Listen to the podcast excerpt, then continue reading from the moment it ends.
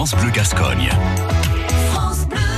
Allez, on continue la balade et je vous propose tout de suite de rencontrer Jean-Pierre. Jean-Pierre est osgorien.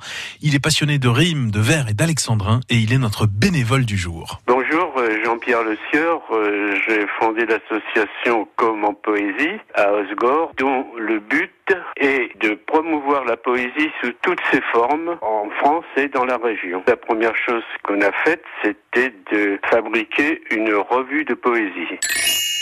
Je reçois des poèmes du monde entier et je, fais l'architecture de mon numéro.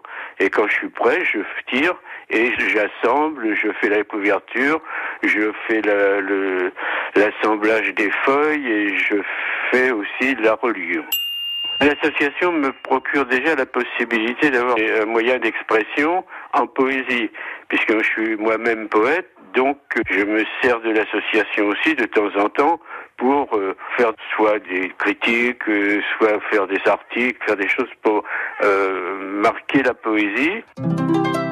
Les contraintes, c'est la diffusion. La poésie est très mal, mal vue chez les libraires, qui la diffusent pratiquement pas. Chez les médias, euh, c'est vrai qu'on parle très peu de poésie, on en parle de moins en moins ou de temps à autre lors d'un grand événement. Mais au niveau des petites revues, ce qu'on appelle nous les revues pauvres, il y a pratiquement il y a aucune diffusion. Euh, moi, je ne fais une diffusion que par la poste et par abonnement.